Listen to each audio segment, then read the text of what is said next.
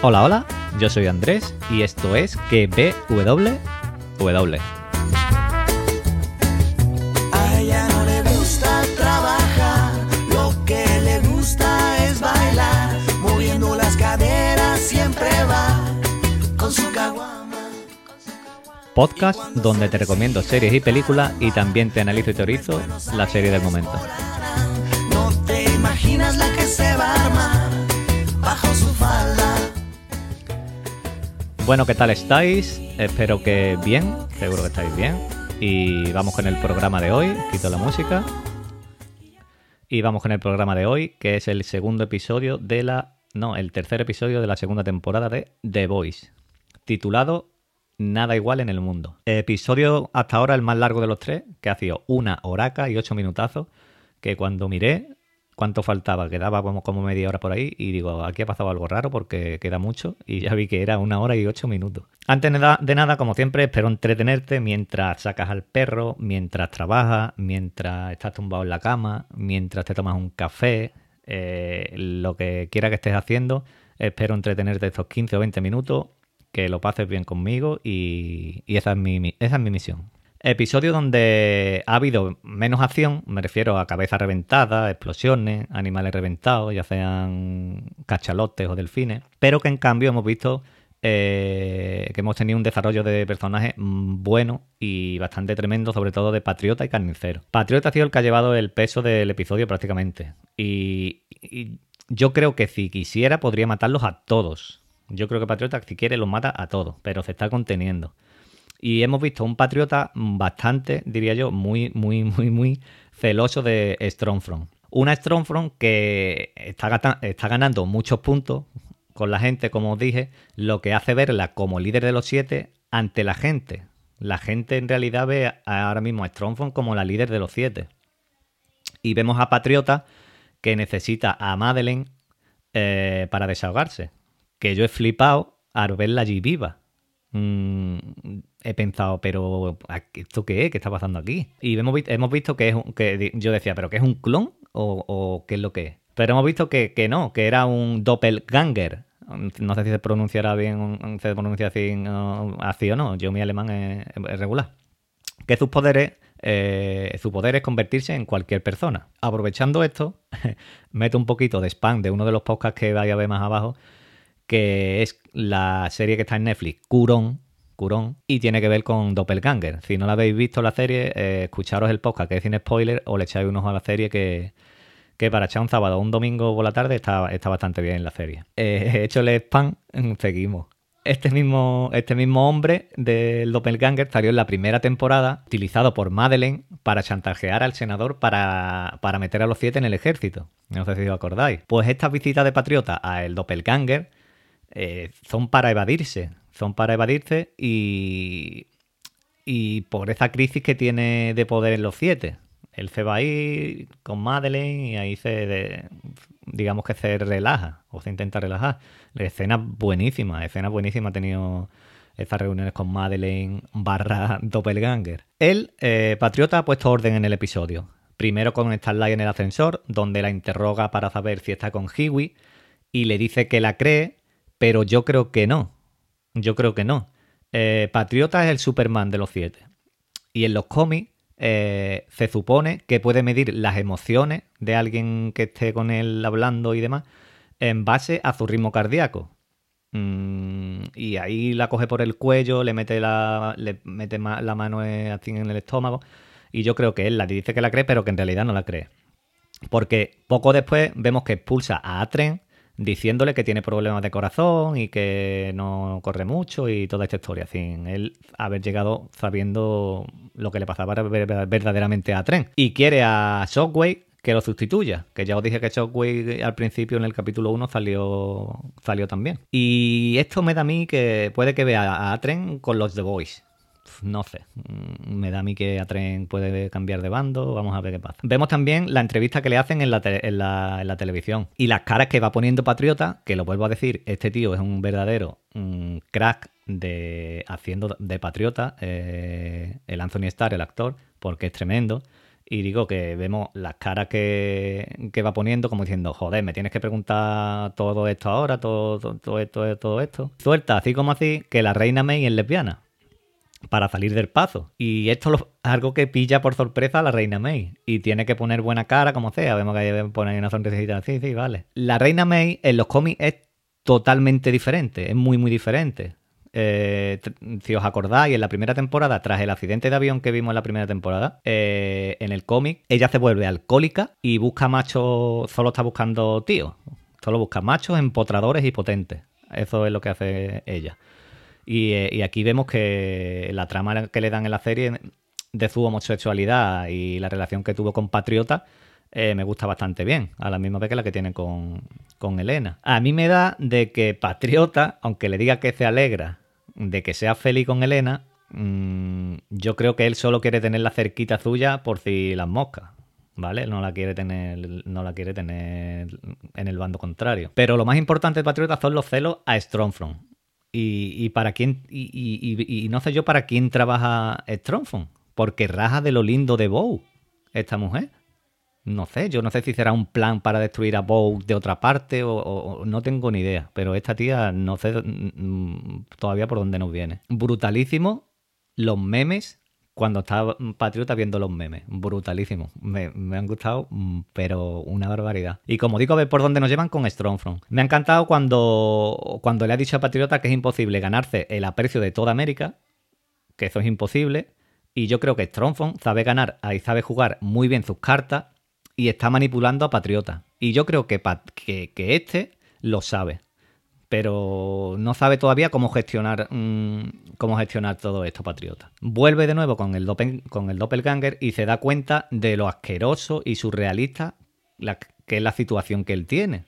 Hasta el punto de que el doppelganger se convierte en él. Y vemos que, por su ego y por mm, querer yo, yo, yo, yo, se cita y, quiere hacerse una mamada a él mismo. Que es, brutal las escenas, la, esa escena para mí es brutal pero se da cuenta que ya no es el mismo, digamos, y, mata al doppelganger eh, convertido, que estaba convertido en él, matando, entre comillas, a su parte oscura.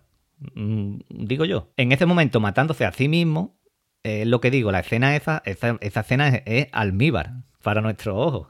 Mm, yo creo que eso es brutal y nos prepara para un patriota que, ojito en, los cuatro capítulos que nos quedan. Nos vamos con los The Boys, por otro lado, y vemos que Frenchy está drogándose como si no hubiera un mañana, y Químico está a punto de liarla con, con Strongfront. Que yo quiero ver esa pelea, que digo, ya va, ya ya se van a pelear y no, no había manera. Pero aparece Frenchy, que venía de echar un ratito un polvete rápido con Seri, que era, que si no os acordáis, era su chica en la primera temporada que en realidad la que lo comprende, va a hablar con ella diciéndole que quería que había besado químico y ella le y, Sherry le dice que, la deje. Y ya de paso por Frenchy pues dijo, bueno, pues ya que estoy aquí, nos desahogamos. Hemos conocido más también a Leche Materna, que le cuenta la historia de su padre a Valerie para convencerla de que le hable, de que le hable todo lo que sepa sobre Liberty. Liberty, que nos han dicho que es Strongfront, así como así. Y que mató al hermano de Valerie, no ha dicho Valerie, pero yo qué sé, a ver cómo nos explican esto, porque el hermano de. La hermana de Valerie la mató en los años 70, más o menos. Así que Strongfond debería de ser mayor, más mayor. No sé, digo yo. Yo no sé si el compuesto V rejuvenece o que ya no es Liberty. Vamos a ver por dónde nos van con esta trama. Es que tampoco con la lluvia se ve. Valerie no veía bien si era Strongfront, ay, si era así, si era Strongfront o no. Y además estaba teñida de rubia. No sabemos. Eso no lo tendrán que explicar. Como digo, la historia de leche materna es casi igual. Comi, es casi igual. Lo que cuenta del padre que trabajaba en una fábrica de Bow, lo que no cuenta leche materna en la serie es que su madre trabajaba en una fábrica de Bow y acabó contaminada por el compuesto.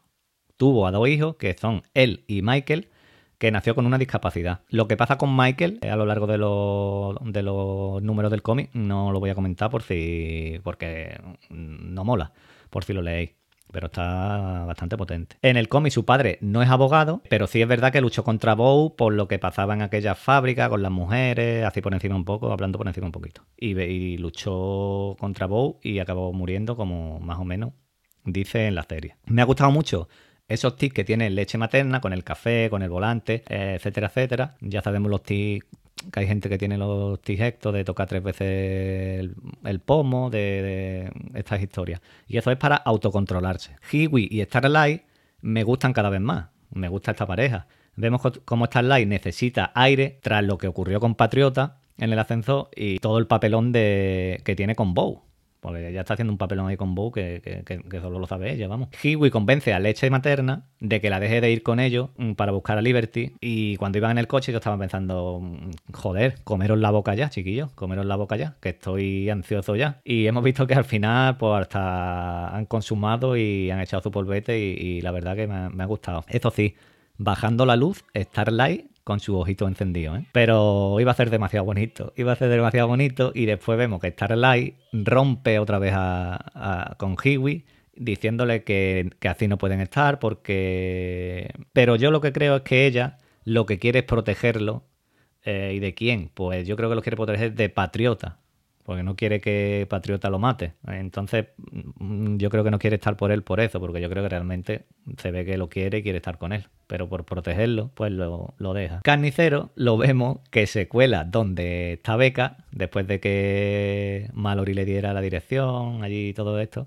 Vemos que se cuela donde está Beca, como el que va por pan. Como el que va por pan, él salta al muro y aquí no pasa nada, voy a tu casa y punto. Aunque después vemos que, que Black Noir eh, ya lo ha fichado después de que esté allí las cámaras. Ya lo ha fichado gracias a Anika, que Anika lleva una temporada y media mirando las cámaras. Esa mujer allí no se mueve. Y, ojo, ojo con, con Black Noise. Carnicero ve a Beca, que le dice que, eh, que hay muchas cámaras que lo vigilan y que se vaya a un sitio y ella irá. Y dice Beca, bueno, voy a ir, le enseñé a la cámara, voy a echar un cigarrito, ahora vengo. Le enseña a las cámaras el, el paquete de tabaco y el mechero, que la segunda vez no sé lo que enseñaría porque no se ve y se va a tomarse a fumarse el cigarro a tomar por culo también. Y vemos a un carnicero distinto al de los cómics, porque pasa algo que no voy a comentar de, en los cómics pasa algo que no voy a comentar, que es otra cosa, como lo he dicho antes de Michael, que si lo cuento pues no tiene si leéis los cómics pues ya vais ahí, aunque lo leáis más adelante y se lo olvide, pero que no voy a comentar. En el cómic pasa una cosa que no voy a comentar aquí. Vemos a Beca que quiere a Carnicero y quiere irse con él, quiere huir con él. Pero sabemos que Carnicero nunca aceptará al hijo de Patriota. Imaginaros que ese hijo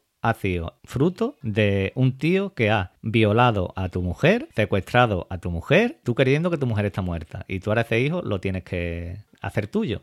Eso, eso carnicero no lo va a aceptar en la vida. Me gusta este carnicero de la serie mucho más que el de los cómics. Es mucho más humano que en los cómics. Pero como te dije en el, en el programa pasado, aquí huele a muerto. Aquí huele a muerto. mm, Beca huele a muerto, me parece a mí. Que, que, que, que yo creo que me da que Beca ha tenido aquí en este episodio su despedida con Carnicero. Estos minutitos en el coche, esas conversaciones, me han gustado mucho. Y yo creo que me ha dado la sensación que síntoma de despedida. Y creo que Carnicero va a tener que encargarse al final de Ryan, del hijo de Patriota. Me da mí, me da mí por ahí. No sé lo que pensaréis ustedes, pero me da mí por ahí. Yo la suelto ahí. Si sale, sale. Y, y si no, pues nada, pues otra cosa. Y como está la hija Hiwi, Beca le rompe el corazón a Carnicero. Después de que este solo haya estado preocupado y buscándola por todos lados. Va y le rompe el corazón y le dice que, que- que nada, que, que no quiere nada con él. Y veremos que Carnicero vemos ahora, después de, de que la mujer a la que ama tanto, pues lo ha, lo ha abandonado. Lo ha abandonado. Y sí, no me olvido de, Profundo, que vemos cómo estaba escogiendo mujer, esposa, para dar una buena imagen, para volver a los siete. De cara a Bow, dar una buena imagen y volver a los siete. Y pasan estas tres chicas. Son tres perfiles totalmente distintos.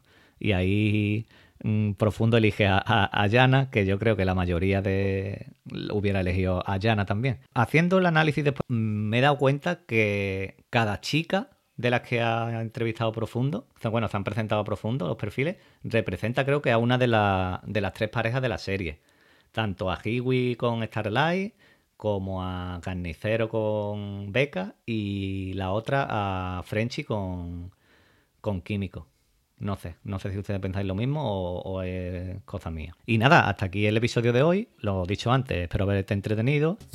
Podéis encontrarme en Twitter como arroba, pru- arroba pruni7 con números y en el canal de Telegram eh, ve www. Que voy poniendo noticias y voy publicando ahí el podcast también. Así que nada, hasta el próximo programa. Adiós.